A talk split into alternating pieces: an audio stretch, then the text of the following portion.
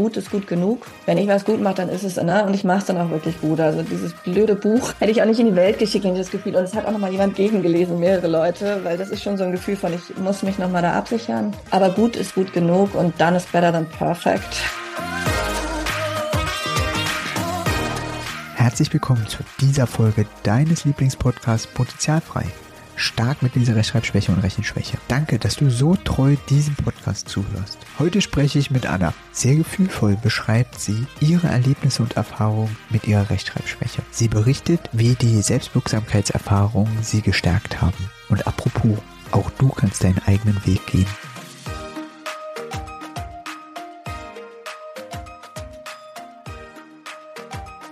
Hallihallo Anna. Ich finde es total schön, dass wir gerade sehr diszipliniert waren und unser Vorgespräch nicht wie bei anderen schon eine Stunde ist.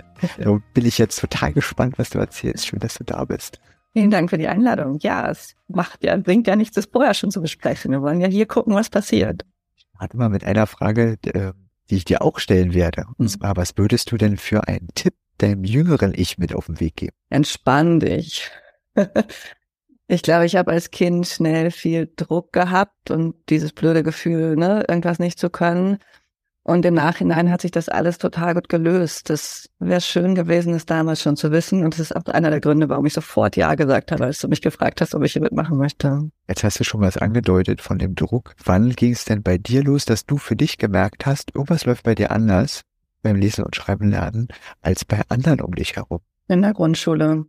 Ich habe auch nochmal mit mein, meiner Mutter vor kurzem drüber gesprochen, dann in Vorbereitung auf den Podcast. Und sie hat gesagt, so, so erinnere ich es auch, du bist in die Schule gekommen und bis dahin war alles gut so. Und dann gingen die Schwierigkeiten los und wir haben überhaupt nicht verstanden, was los war. Und äh, ich weiß noch, dass ich wirklich auch, ich weiß nicht mehr in welchen Klassen, aber über viele, viele, viele Jahre wahrscheinlich, also ein, zwei, Grundschule drei, vier Jahre, ähm, jeden Morgen in der Küche gelegen habe und geweint habe, dass ich Bauchschmerzen habe und nicht zur Schule gehen kann. Also es war wirklich, obwohl sonst vieles gut war in der Schule und ich erinnere auch die Schulzeit prinzipiell als eine ganz schöne Zeit, aber so diese, es gab eine unglaubliche Unlust dahin zu gehen und jetzt, wo ich selbst Mutter bin, leide ich nachträglich mit meinen Eltern mit, die dieses weinende Kind da jeden Morgen auf dem Küchenboden hatten. Ja, das war schon, ähm, ich habe es schon als sehr belastend erlebt damals, in Teilen, andere Teile gar nicht. Und hast du Erlebnisse, die, wo du sagst, so aus der Schule, äh, wo du sagst, die haben es besonders schwer für dich gemacht? Diktate. Also ich, ich erzähle es auch nach wie vor oft, wenn ich über meine Leserechtschreibschwäche, ich nenne es eher noch Legasthenie, weil ich das damals als Legasthenie kennengelernt habe, rede, dass ich wirklich, ich habe halt in meiner Grundschulzeit, ich habe kein einziges Diktat bestanden. Und ähm, das ist schon sehr kränkend. Das ist auch einfach eine tiefe Kränkung, ne? zu blöd zu sein. Die anderen konnten es ja. Und was allerdings bei mir anders war, ich konnte, also ich habe eine Schreibschwäche sehr stark gehabt, nicht mehr so stark. Ich konnte aber mal lesen. Das heißt, ich habe mich auch sehr früh schon in Bücher geflüchtet. Ich weiß nicht, ob das schon in der Grundschule war, wahrscheinlich nicht. In der Mittelstufe habe ich wirklich täglich Bücher verschlungen. Das heißt, das waren und und Mathe ging auch ansatzweise jetzt nicht sonderlich gut, aber gut genug, um noch im Durchschnitt zu sein. Also bei mir war es tatsächlich das Schreiben und diese Diktate. Meine Güte, das war echt furchtbar. Was hast du denn für Unterstützung bekommen? Meine Mutter hat Pädagogik studiert. Mein Vater, so im Nachhinein, glaube ich, kannte das, was uns da passiert. Ich glaube nicht, dass die Familie, dass meine Großeltern schon da Namen für hatten. Ich glaube, es fiel eher unter andere Begrifflichkeiten damals. Aber ich glaube, mein Vater kannte diese Schwierigkeiten und die haben dann angefangen zu suchen und haben mich dann irgendwann zum Kinderarzt, würde ich denken, gebracht. Und da ging es dann los, dass wir andere Eltern gefunden haben und die wussten, die kannten sich dann aus und dann habe ich irgendwann auch eine Diagnose Legasthenie gekriegt und das war sehr erleichternd, weil ich habe keine Gymnasialempfehlung gekriegt. Meine Eltern haben auch, glaube ich, im Leben sich nicht vorgestellt, dass ich jemals mein Abi mache. Und ich habe dann aber in der gesamten, ja auch noch im Abi, also Mittelstufe und Oberstufe, ist meine Rechtschreibung einfach nicht benotet worden. Und das war natürlich unglaublich erleichternd, weil es dann nur noch darum ging, was ich schreibe und nicht wie ich schreibe. Und das war schon ganz anders. Du hast jetzt vorher noch geschrieben, wo ich noch Unterschiede erinnere. Also es ist nicht nur das ähm, Schreiben, sondern auch Sprachen, Fremdsprachen lernen, Vokabeln lernen. Also es, ich glaube, meine Mutter möchte immer noch. mein Vater hat mit mir eher die Naturwissenschaften gemacht, aber ich habe schon viel Unterstützung zu Hause gekriegt und meine Mutter hat wirklich so 20 Mal die gleiche Vokabel abgefragt. Und ich habe sie nicht, ich konnte sie mir nicht merken. Und ich habe weder Englisch noch Spanisch ansatzweise in der Schule begriffen. Ich habe dann sehr schnell fließend Englisch gelernt, als ich im Schüleraustausch war und ich spreche inzwischen Spanisch und Englisch fließend und arbeite auf allen drei Sprachen. Ich lerne die aber im Kontakt mit Menschen dann draußen. Und das war auch so eine Lernerfahrung, dass ich so dachte, aha, ich lerne anders, aber ey, dann bin ich ganz schön gut eigentlich und ich bin auch relativ ähm, begabt, was Sprachen angeht. Nur dieses klassische Schullernen, da habe ich mich sowas von unterbegabt gefühlt. Also äh, das fand ich immer angenehm. Ich kann da völlig mitfühlen. Das ist bei mir nicht so. äh, eine Sprache in Kontakt zu lernen geht ganz schnell, rasend ja. schnell. Aber irgendwie sich hinsetzen und die Vokabeln lernen, so wie es in der Schule ist, ist schwierig. Also es gibt Methoden, habe ich inzwischen auch rausgefunden, wie ich auch das hinbekomme, aber es dauert viel, viel länger. Ja, und ich glaube auch, also das Gehirn entwickelt sich ja auch so. Ich glaube auch, das, was ich heute, wie ich heute auswendig lernen kann, konnte ich dann aber mit acht, neun, zehn immer auch noch nicht. Also da ging es wirklich. Ne? Wirklich, was heißt Tisch? Keine Ahnung, Messer. Was heißt Tisch? Weiß ich immer noch nicht. Messer. Fünfmal nacheinander wiederholt. Da denken ja die Erwachsenen auch, du nimmst ja auf den Arm. Und es ging aber wirklich nicht. Ne? Genauso dieses blöde B und D, das sieht halt gleich aus. Also ich kann man einfach, es sieht halt gleich, nee, das sieht wirklich gleich aus. Ich sehe den Unterschied nicht. So, inzwischen sehe ich ihn halt, aber ich war erinnere noch das Gefühl, es wirklich nicht zu sehen. Äh, nimmst du Erfahrungen, die du da gemacht hast, äh, mit in dein jetziges Sein und Wirken? Ja. Also ich meine, ich glaube tatsächlich, und ich komme immer wieder dahin, dass wirklich ein ganz, ganz großer Teil meiner Lernerfahrung, die ja letztendlich durchaus auch positive Aspekte hatte, hängt wirklich von der Unterstützung ab. Ne? Also ich bin da glücklicherweise, haben meine Eltern sich wirklich dahinter gehängt. Ich hatte die Diagnose, ich hatte Lehrer, die verständnisvoll waren. Ich habe Unterstützung gekriegt außerhalb der Schule. Und das hat aber irgendwie dafür gesorgt, dass ich wirklich so eine Grundannahme, so eine Basic Assumption habe, dass wenn ich mich nur ganz, ganz so anstrenge, dass ich dann eigentlich alles schaffen kann. Und die Grundannahme ist nicht schlecht fürs Leben. Also ich habe letztendlich das, diese große Frustration hat dazu geführt, dass ich schon eine sehr große Selbstwirksamkeit entwickelt habe. Ich habe das Gefühl, wenn ich mich ganz doll anstrenge, dann könnte ich Quantenphysikerin werden. Das ist natürlich Quatsch. Ich kann nicht. Also es ist wirklich nicht meine, es ist wirklich nicht irgendein wieder ein Interessensgebiet noch was, was ich sonderlich gut kann. Ähm, aber es gibt so ein so ein Fleißgedanken und das hat war nicht absehbar, als ich kleiner war, aber das hat wirklich diese Unterstützung und dieses Verständnis dazu geführt, dass ich mir viel zumute und dann aber auch heutzutage wirklich große Projekte stemmen kann. Jetzt hattest du kurz im Nebensatz gesagt, äh, dass äh, du keine gymnasiale Empfehlung bekommen hast und sich niemand vorstellen konnte, dass du jemals das Abi dann auch mhm. schaffst. Wie ging es denn weiter? Also du bist offensichtlich nicht ans Gymnasium gekommen? Nee, auf eine Gesamtschule damals. Und auch da in der Gesamtschule war es ja so mal, ich weiß gar nicht, wie es heutzutage ist, dass es in der Mittelstufe gibt es immer obere und untere Kurse. Also es gibt die Kurse, die für den Gymnasialabschluss sind und dann die an, in Englisch, Deutsch, Mathe in, in den Hauptfächern.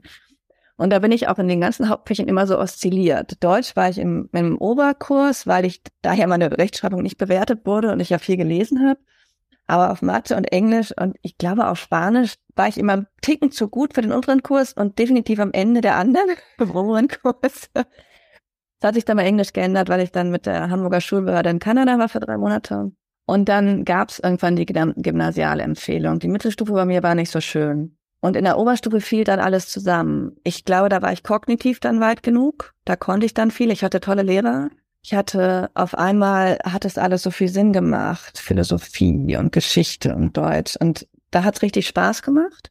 Und ähm, in der Mittelstufe meine Eltern zwischendurch, ich habe auch mal eine mein Praktikum habe ich beim Gold, bei einer Goldschmiedin gemacht. Also es ist immer so die Frage, wie ich war relativ kreativ, wie können wir da irgendwie was finden, wie kann ich was finden, was ich machen möchte.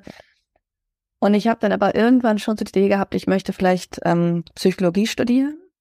Und ich habe tatsächlich, ich war, ich glaube, im Klass, im, im, im Jahrgangsdurchschnitt habe ich letztendlich mein Abi als Zweitbeste des gesamten Jahrgangs abgeschlossen.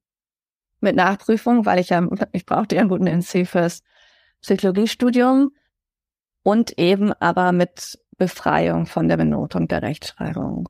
Aber das war wirklich nicht mehr, mir ist es total wichtig. Es war sowas von nicht absehbar. Also es, es hat in meiner Familie keiner geglaubt und ehrlich gesagt, ähnliche Probleme hatten auch meine Brüder und die stehen auch beide sehr gut im Leben. Also ich möchte da wirklich noch mal so ein Plädoyer für Mut zum, es wird schon irgendwie werden, wenn es nur, wenn es nur feinsinnig und sensibel und manchmal auch nicht sensibel, manchmal auch blöd, aber irgendwie ansatzweise anständig betreut und begleitet wird. Jetzt ist mein Gedanke. Oberstufe. Wenn, ja, nee, es war noch ein Schritt weiter. Wenn, ich erlebe das ab und zu, dass Eltern besorgt sind, wenn die Benotung ausgesetzt ist, auch noch in der Oberstufe und in der Abi-Phase. Was sind deine Erfahrungen explizit damit? Hat, hattest du dann irgendwelche Hindernisse, die unerwartet waren später? Überhaupt nicht. Also ehrlich gesagt, ich, es hat sich dann auch tatsächlich verwachsen. Teil ist ja wirklich auch so ein bisschen so ein Vertrauen darauf, dass Dinge auch sich entwickeln. Ne? Und ich habe dann irgendwann auch begriffen, also heutzutage schreibe ich nicht unglaublich gut, aber ich schreibe eigentlich wie jemand, der nicht so gut Rechtschreibung beherrscht. Und das ist jetzt nicht unbedingt mehr total die Ausnahme. Heutzutage arbeiten wir eh alle mit Schreibprogrammen. Ich habe irgendwann, als ich jünger war, mal ein Interview gelesen mit einem Universitätsdozenten, Professor der auch Legasthenie hat oder diese Rechtschreibschwäche und der damit auch so, der ist damit auch so in die Welt gegangen. Das war für mich damals sehr mutigend, dass ich so dachte, ach guck mal, wenn der als Professor damit leben kann, dann werde ich das irgendwie auch anders hinkriegen. Für mich war das nur hilfreich. Also diese Befreiung, einfach das Thema, wie schreibe ich vom Tisch zu kriegen und das andere machen zu können und dann eben ja auch diese Differenz nicht mehr so zu erleben. Ich habe ja gemerkt, ich bin klug. Also normal klug, ne, was auch immer normal ist. Aber ich, ich, ich und dann gleichzeitig dieses Gefühl von, ich bin zu blöd, ein Diktat zu bestehen. Das ist ja das, was auch besonders schwierig ist. Ne? Auch die, die Anforderungen, die Welt erlebt ja, du bist irgendwie, du solltest das können. Und das ist ja auch die Botschaft. Ich, ich sollte das können, ich kann es nicht. Und das ist jetzt auch nicht so ein, ach Gott, ne, ja, das ist jetzt blöd gelaufen. Du bist da irgendwie nicht kognitiv, es liegt es nicht in deinem, deinem Horizont, dann ist es jetzt so, das ist ja nicht die, das ist ja nicht die Anforderung der Umwelt. Die Anforderung ist ja, du müsstest es können, du kannst es nicht, du bist nicht normal. Ähm, und das ist ja die große Kränkung, ist auch selbst zu erleben. Ich kann andere Sachen, ich bin sonst auf dem Klassenniveau. Und diese Kränk, dieses, also erstmal die Kränke ist natürlich geblieben, ist eines von meinen Fettnäpfchen-Gefühlen nach wie vor, wenn mich jemand als behandelt, als wäre ich blöd, darauf gehe ich sehr schnell hoch. Ne? Das ist, da ist was noch, was, glaube ich, alle auf eine gewisse Art und Weise haben, aber ich weiß schon, wo das herkommt, diese Kränkbarkeit auch. Genau, und das, das andere ist aber tatsächlich, dass dieses Rechtschreibung vom Tisch war für mich ganz, ganz, ganz erleichternd. Hattest du dann auch noch eine Befreiung im Studio? Nee, ich glaube nicht mehr. Da war es dann auch nicht mehr so nötig. Also ehrlich gesagt, in Psychologie damals, meine ganzen Diplomprüfungen waren alle mündlich. Und was ich nach wie vor mache, inzwischen gibt's ja auch im Internet ein paar ganz gute Programme, aber ich habe eigentlich den Rest meines Lebens, also ich bin es halt gewohnt, wichtige Sachen gegenzulesen, gegenlesen zu lassen. Also wenn ich, ich weiß nicht, ich habe meine, ich habe eine, in meinem ähm, Schülerpraktikum habe ich mich bei der Hamburger Kunsthalle beworben und saß dann da bei Herrn selber, glaube ich, aus dem Museumspädagogischen Dienst und der hatte mal eine Werbung und hat gesagt, du, die wimmelt vor Rechtschreibfehlern. Was ist denn mit dir los? Dann habe ich so ein bisschen geknickt, gesagt, ja, ach so, ich bin Legasthenikerin und das fand er aber ganz sympathisch. Ich glaube, vielleicht gab es eine ähnliche Geschichte, da will ich jetzt nicht. da hat anscheinend keiner gegen gelesen, aber ansonsten äh, Bewerbung, Artikel, alles das, äh, Hausarbeiten, das habe ich dann gegengelesen, gegenlesen lassen. Das tue ich auch nach wie vor. Und wenn ich jetzt Artikel einreiche, dann, dann warne ich die auch nach wie vor vor. Dann sage ich, Leute, ich bin Legasthenikerin, ihr müsstet vielleicht darauf achten, dass jemand noch mal ein bisschen tiefer reinguckt in die Rechtschreibung. Das machen ja dann Menschen auch. Aber wie gesagt, es hat sich inzwischen tatsächlich so verwachsen, dass ich, glaube ich, normal schlecht schreibe wie ein großer, großer Teil der Bevölkerung. Ich bin total beeindruckt, dass, dass äh, der Gedanke, was du machen willst, sich also in der Schulzeit geformt hat und du dann gleich äh, den Weg gegangen bist, kannst du irgendwie sagen, was dir geholfen hat, dass du ohne eine Einschränkung im Kopf zu haben oder dir selber zu sagen, das geht nicht, darum schließe ich das aus oder denke gar nicht darüber nach, was dir geholfen hat, den Weg gleich zu gehen? Also ich glaube, erstmal, das war dann nicht ganz so leid. Ich habe noch ein paar Runden gedreht ähm, weil ich nicht so ganz klar war, ob es wirklich Psychologie werden sollte. Aber ähm, ich glaube tatsächlich, dass ich habe, es fällt um diesen Begriff Selbstwirksamkeit. Also in dem Moment, in dem Kinder oder Erwachsene sich was vornehmen und es dann schaffen. Ne? Und das ist ja la lange nicht nur Schreiben. Also ich glaube, ich habe in meinem Leben, und da haben meine Eltern auch sehr stark darauf geachtet, dass sie wirklich immer wieder versucht haben, uns zu zeigen, ihr seid klug, du bist klug, du kannst ganz viel und ich habe immer wieder auch gelernt, mich zu fordern, unter anderem über diesen ganz gut begleiteten Weg durch meine Lese, also Lese war ja nicht, durch meine Rechtschreibschwäche. ich habe immer wieder gelernt, mich zu fordern und das dann auch durchzuziehen. Und Selbstwirksamkeit wächst ja. Je öfter Menschen sich was vornehmen oder Kinder sich was und es dann schaffen, desto größer ist auch dieses Gefühl, aha, ich kann was bewirken. Und das hat bei mir ganz gut geklappt. Äh, es gibt auch viele Sachen, die ich nicht kann. Ne?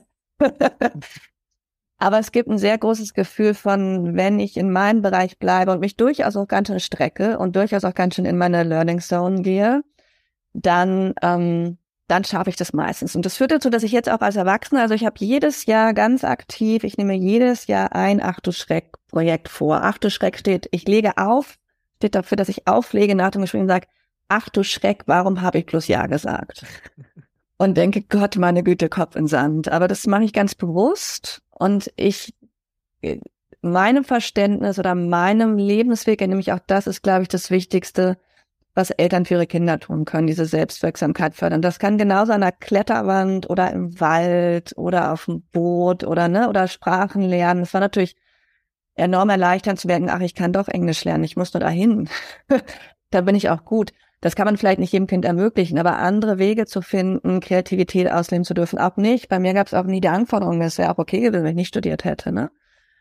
Aber diese Selbstwirksamkeit, das ist was, was ich sehr stark aus meinem Weg mitgenommen habe. Und es führt dazu, dass ich mir sehr viel zutraue und das, was ich mir zutraue, dann eben nicht Krankenphysikerin, das mache ich halt nicht, ne? aber mit viel Fleiß und Disziplin und entsprechenden Netzwerken und Hilfen dann auch bisher fast immer geschafft habe. Wie ist denn dein Weg weitergegangen? Jetzt bin ich äh, selber ganz doll gespannt.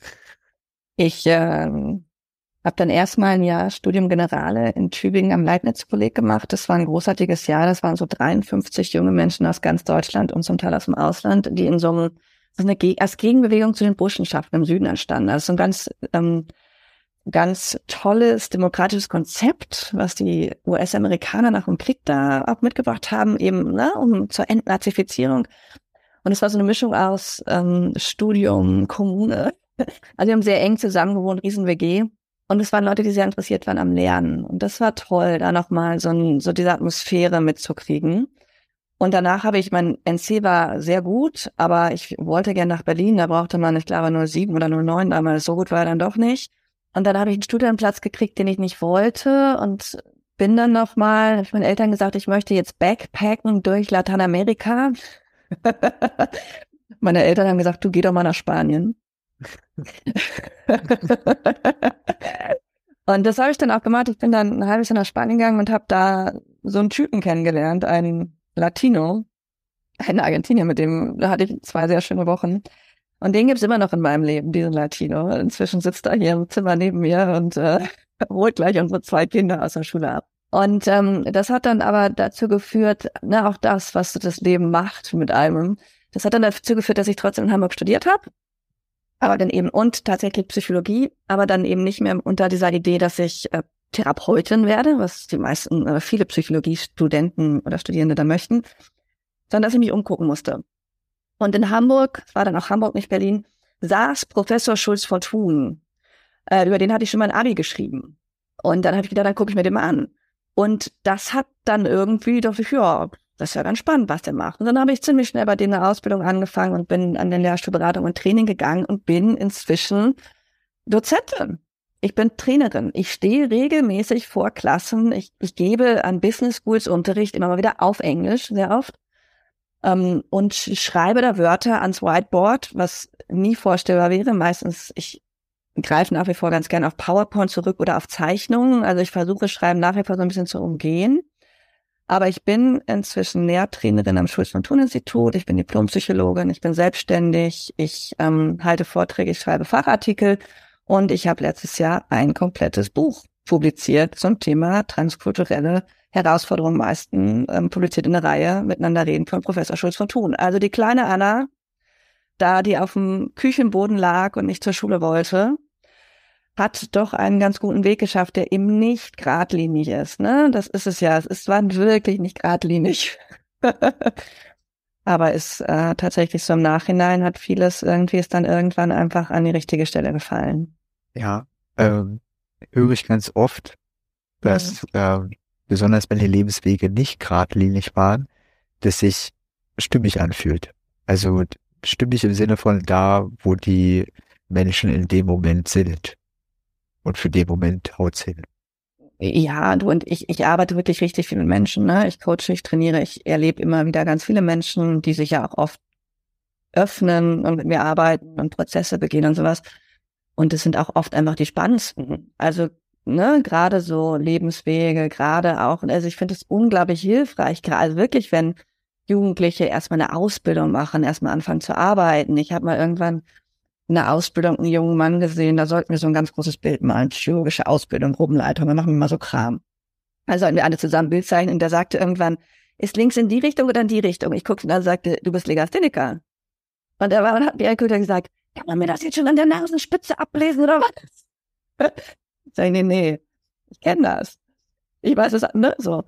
Und ähm, der ist Koch gewesen, oder geworden in der Zeit.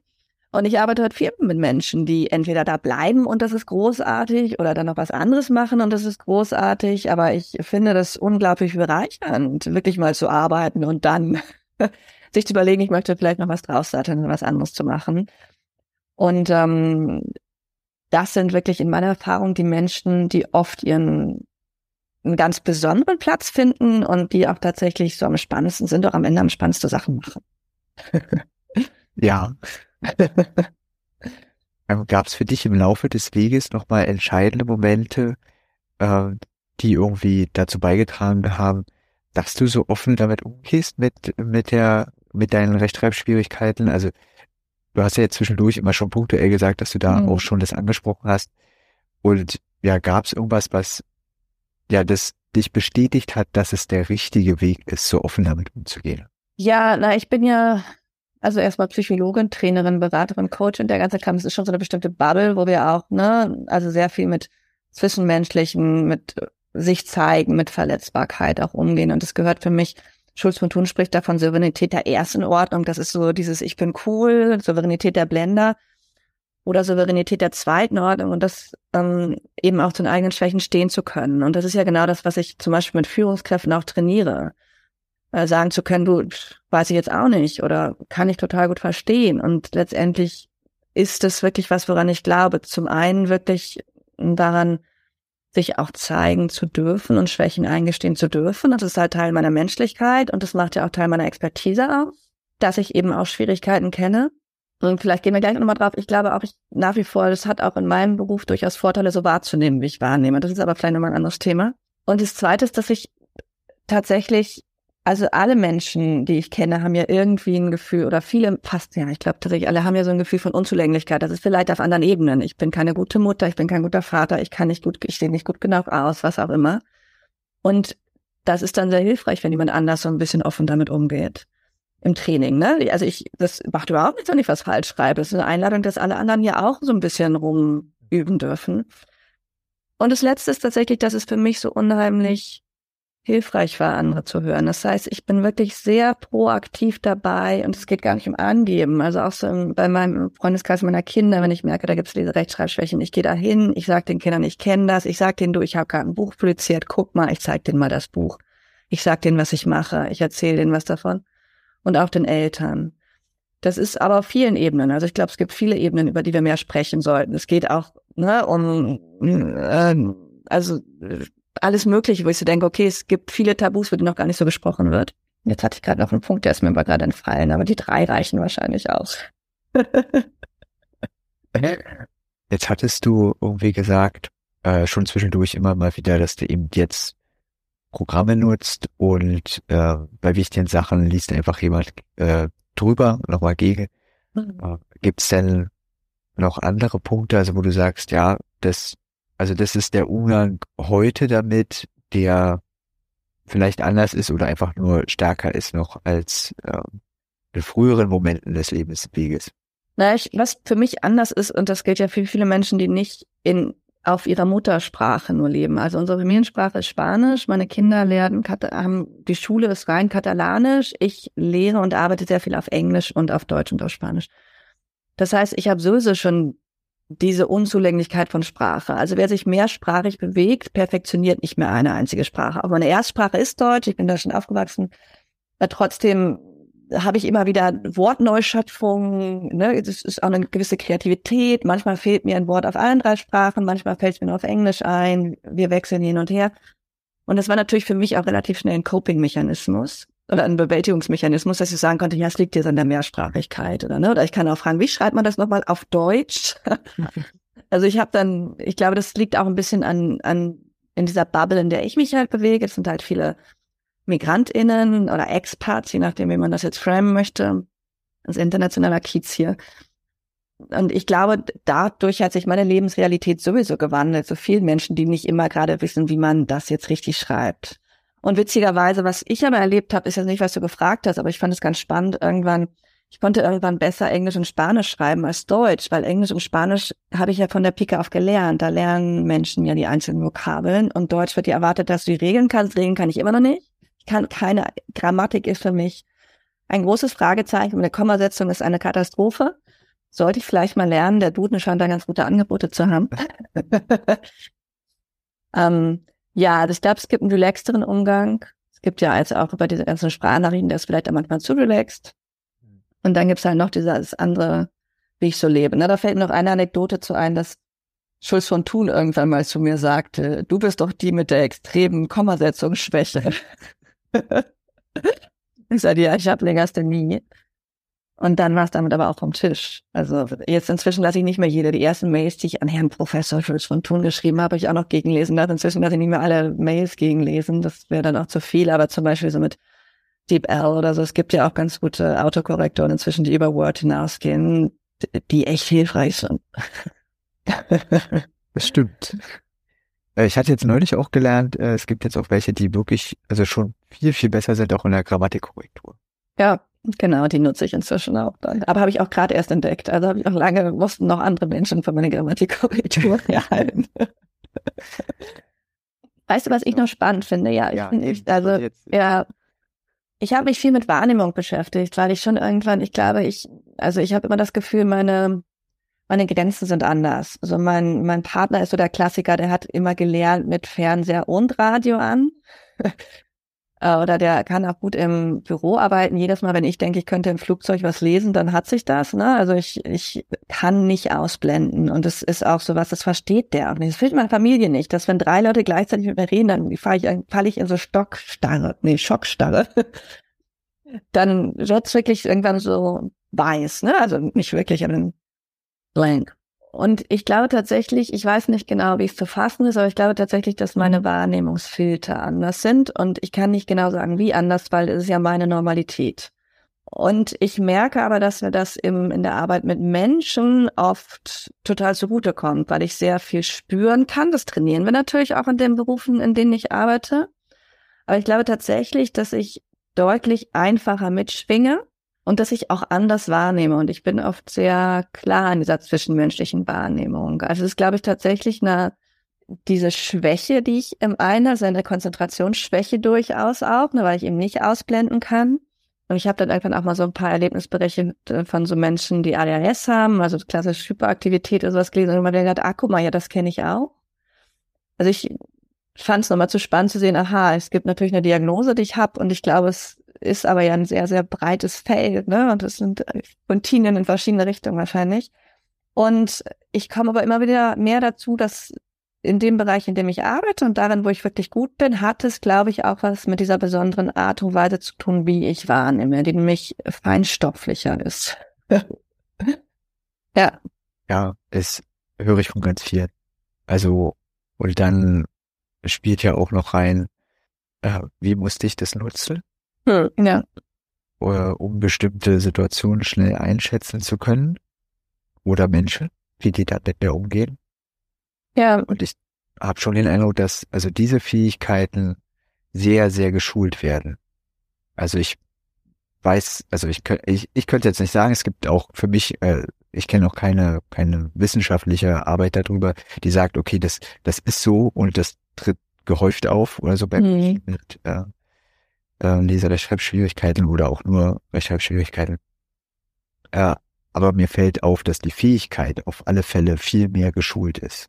Schon bedingt durch den Lebensweg. Ja, genau. Und das, du hast ja vorhin mal gefragt, was so wichtig ist. Also ich glaube, das ist tatsächlich die Frage, also wir, wir, wir entwickeln alle Coping-Mechanismen. Das ist ganz klar Bewältigungsstrategien. Wie kann ich das schaffen, dass Leute nicht glauben, ich wäre doof? Weil es gibt dieses Gefühl, ich bin zu blöd und dann muss ich irgendwie das verstecken. Aber die Frage ist, glaube ich, wirklich, wie gelingt es uns, dass Kinder eben lernen zu sagen, okay, das ist ein Teil von mir, den mag ich vielleicht auch nicht, das gehört zu mir und das ist jetzt blöd, aber irgendwie auch okay oder wie weit es wirklich ein Gefühl von Unzulänglichkeit gibt. Und ich glaube, das hat viel auch mit meinem Weg zu tun, da so mh, offen mit umzugehen, dass ich denke, ja, das ist ein Teil von mir und der hat durchaus, also im Nachhinein denke ich auch wirklich, hat auch Vorteile. Also ich bin, wir sind alle, meine Brüder auch, wir sind schon früh sehr stark frustriert worden. Also das mit Schläflug, Eltern hin oder her, das wäre gar nicht, man hätte uns nicht, du konntest uns nicht vor dieser Welt beschützen.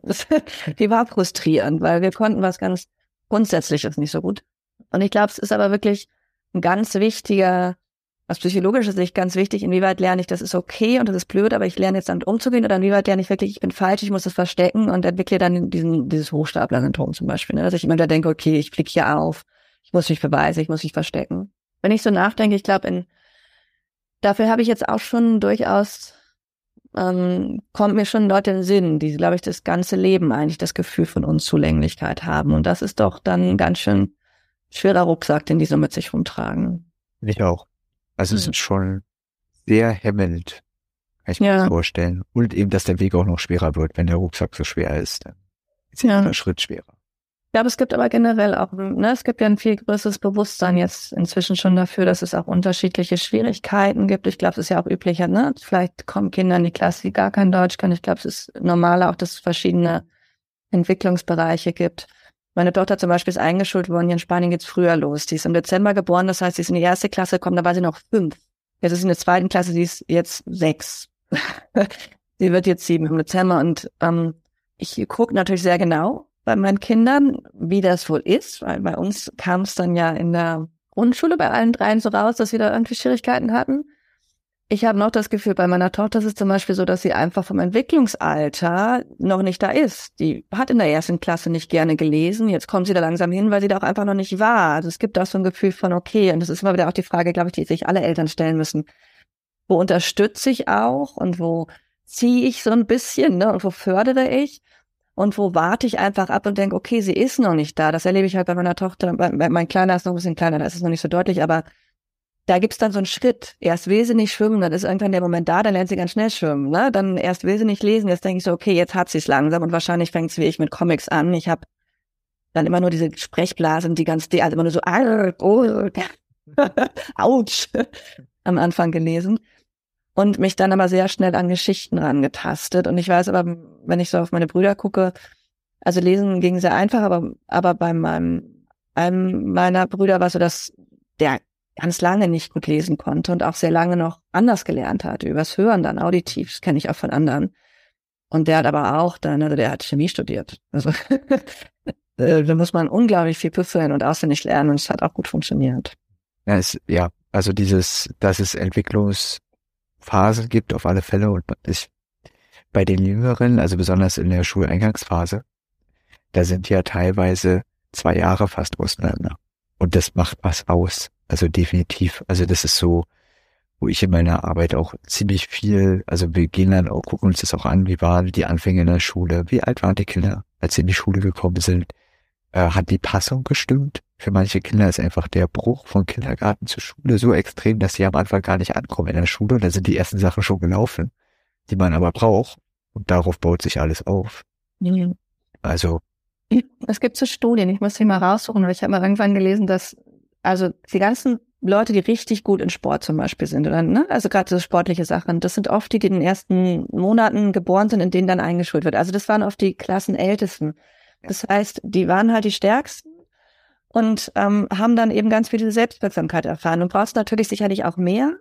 Aber ich glaube, es ist wirklich ein ganz großes Thema, diese Selbstwirksamkeitsgeschichte. Und ich gucke da schon bei meinen Kindern sehr stark. Also ich glaube, es ist schon auch in Ordnung, Kinder zu fordern, aber sich dann auch klar zu machen, okay, vielleicht sind die noch nicht da. Und das ist bei Legasthenie nochmal, auch finde ich nochmal eine größere Herausforderung, weil die Kinder dann so offensichtlich hinterherhängen. Ich habe so offensichtlich hinterhergehangen. Ne? Ich habe auch in der fünften Klasse noch kein Diktat bestanden.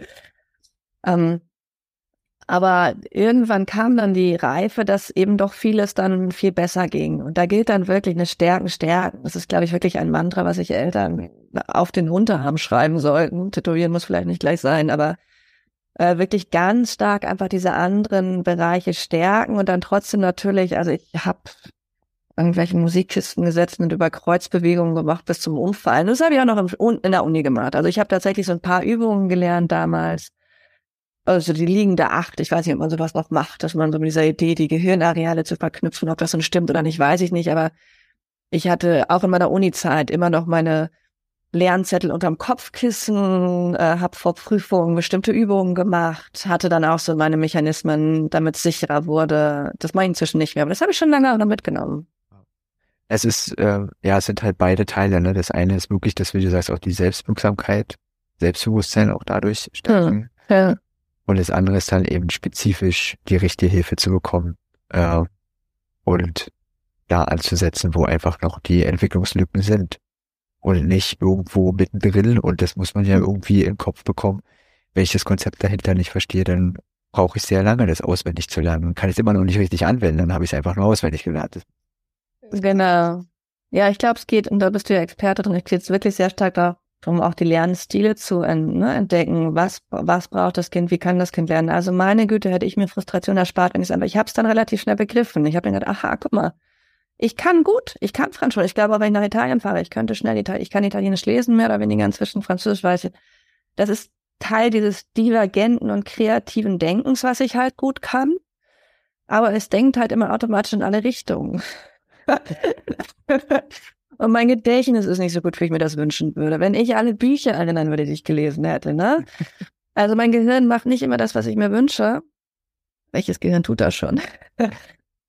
Ich glaube, es ist tatsächlich auch nochmal ein bisschen dieses outside of the box denken, verstehen, ne? wie müssen Kinder anders und können Kinder anders unterstützt werden, wie kann ich ihnen auch helfen, da einen eigenen Lernweg zu entwickeln, über Beziehung lernen, das ist einfach Emotionen helfen, ja. zu wissen, wer, ne, Fremdsprachen können, auch 90-Jährige lernen auch Japanisch, wenn sie sich in eine Japanerin vernehmen, die nur, oder ein Japaner, ja, oder ist ja auch egal, die nur diese Sprache sprechen. Also es geht um Emotionen, das ist alles, glaube ich, relevant. Und auch für Eltern ist vielleicht da ein bisschen Vertrauen und auch ein bisschen Gelassenheit notwendig, ne? Und anstatt sich da so total verrückt zu machen, ein bisschen Vertrauen, Stück für Stück ist alles ein Prozess. Und eine Lernerfahrung. Meine Mutter hat nochmal gesagt, wir wussten damals gar nichts. Wir wussten nichts. Es gab dann den Legastheniker-Verband, die wussten ein bisschen was, wir haben uns so lang gehangelt. Es gab das, alles, was es heute gab, gab es nicht. Es gab sehr wenig Unterstützung. Und es muss ja auch nicht alles in zwei Monaten passieren. Ich meine, bis Studienende war ich auch über Mitte 20. Und wenn es kein stimmt, ist es ja auch in Ordnung. Ja, ja äh, definitiv. Ich glaube, was noch ist, ich habe jetzt so kurz drüber nachgedacht, was wir alles gerade aufzählen. Ich denke, es ist auch noch, äh, manchmal ist es so, dass man selber gar nicht mehr glaubt, dass man es hinbekommt und dann braucht man jemanden anders, ja. der für einen daran glaubt und ähm, das abnimmt, solange bis man das selber wieder glaubt. Ja, ja, das ist ja, wir arbeiten ja viel mit, mit, mit MentorInnen im Organisationsbereich, ne? Also dieses, ich glaube schon, und die, und dieses Thema Sichtbarkeit, deswegen sitzen wir hier, ne? Sehe ich andere Leute, die es trotz allem geschafft haben. Um, und was ich glaube, sich, was sich auch verändert hat, das ist schon auch sehr deutsch, wenn ich das mal als Interkulturalistin sagen darf, dass es so ein Gefühl gibt von so einer linearen, nach aufwärts gerichteten, ich zeige gerade so einen Graphen, auch von so einer linearen Entwicklung, wo sich irgendwie alles, alles so einer Logik folgt und wo wir so bestimmte Schritte durchlaufen und alles ganz geradlinig ist.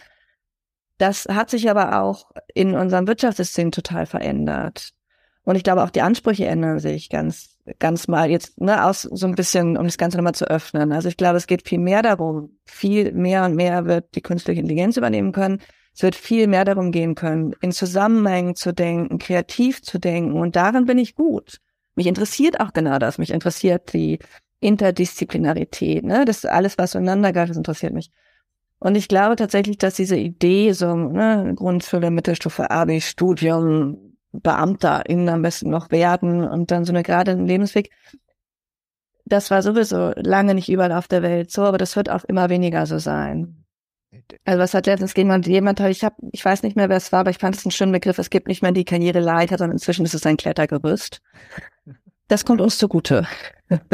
Was ein fantastisches Bild. Sag mal, welchen Power-Song würdest du denn auf eine Playlist packen? Also für Kinder von Rolf Zukowski, ich schaff das schon. Das habe ich mir auch viele Jahre vorgesungen. Nee, ich schaff das schon, ich schaff das schon, ich schaff das ganz alleine. Ich komme bestimmt, ich komme bestimmt auch wieder auf die Beine. Ich brauche dafür, ich brauche dafür vielleicht eine Menge Kraft. Doch ich habe immerhin schon ganz was anderes geschafft. Das war wirklich so ein Mantra. Ähm, ach, alles, was gute Laune macht. Ey, also wirklich happy oder sowas. Ähm, also auch so ein bisschen raus aus dem. Ich finde, es muss Zeit geben, sich darum zu kümmern. Das ist auch richtig. Und dann muss es aber auch Zeit geben, abzutanzen und das Leben zu genießen und zu merken, es ist irgendwie alles noch ganz anders. Und wenn wir gerade bei Mantras sind, Powersong kann ich dir nicht so bieten, aber ich habe so zwei so Sätze, die ich mir wirklich auch über den Schreibtisch hingehängt habe. Gut ist gut genug. Wenn ich was gut mache, dann ist es, ne? Und ich mache es dann auch wirklich gut. Also dieses blöde Buch hätte ich auch nicht in die Welt geschickt, in dieses Gefühl. Und es hat auch noch mal jemand gegengelesen, mehrere Leute, weil das ist schon so ein Gefühl von, ich muss mich noch mal da absichern.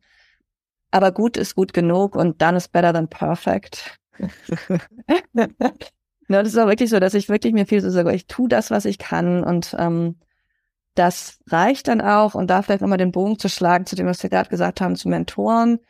Also der große und sehr erfolgreiche Professor Schulz von Thun, der schreibt ja auch sehr aktiv in seinen Büchern, wie er selbst äh, einen Jahrgang wiederholt hat, wie er selbst sich blöd gefühlt hat, wie er selbst der kleine Dummi war. Also ich finde es klug und wichtig, für Eltern jetzt, wenn wir für die sprechen, den Kindern zu zeigen, dass es nicht ein individuelles Gefühl ist, was nur ich, die kleine blöde Anna hat, sondern dass das andere Menschen auch in anderen Bereichen kennen und dass es auch Menschen, die sehr erfolgreich sind. Und Erfolg, ne, was, also für mich ist ja Erfolg glücklich leben, ehrlich gesagt. Ein bisschen Geld ist da schon ganz hilfreich, dass man nicht so, ne, das, aber mir geht's nicht um Reichtum, mir geht's wirklich darum, Glück, Zeit zu haben mit den Kindern. Ähm, dass ganz viele Menschen, die ein ähnliches Gefühl mal hatten, jetzt ein glücklich erfolgreiches Leben führen. Das ist, glaube ich, das große Thema dabei. Kommen wir immer wieder zu. Aber mir ist es so wichtig. Das ist mir wirklich, das ist, glaube ich, so, es so meine, mein Botschaft und mein Motto. Und das ist auch das, was ich gerne in die Welt raustragen würde, ja. Ich möchte dir danken für das ja, ganz schöne Gespräch. Die Einblicke in deine Perspektive ist einfach total schön. Ja, sehr gerne. Vielen Dank. Ich finde es ja, ich habe es ja schon gesagt, ich war sofort an Bord, weil ich so eine wichtige Initiative finde, weil es mir so geholfen hat und ich hoffe, es erreicht die richtigen Menschen, die es dann auch weitergeben können, wirklich spread it out an alle Betroffenen im weitesten Sinne. Äh, ich glaube, das ist wirklich ein großer Teil, das darüber reden und es auch weniger belastend zu machen, irgendwie das ganze Thema. Danke, danke, dass du dieser Folge deine Zeit geschenkt hast. Hast du Fragen an mich oder Anmerkungen? Schick mir entweder eine E-Mail an podcast.mio-lindner.com oder schreibe mich direkt auf Instagram an über mio.lindner. Du kannst natürlich auch sofort in die Kommentare schreiben. Ich freue mich darauf, von dir zu hören, egal über welchen Weg. Ich bin auch dankbar für jede einzelne Bewertung, ob auf dieser Spotify oder Apple Podcast. Also, wenn du dein Handy in die Hand nimmst und gleich nach der Folge den Podcast mit fünf Sternen bewertest, bewertest, ist es großartig. Ich freue mich darauf, von dir zu hören und bis zum nächsten Mal. Alles Liebe. Es ist fantastisch, dass es dich gibt.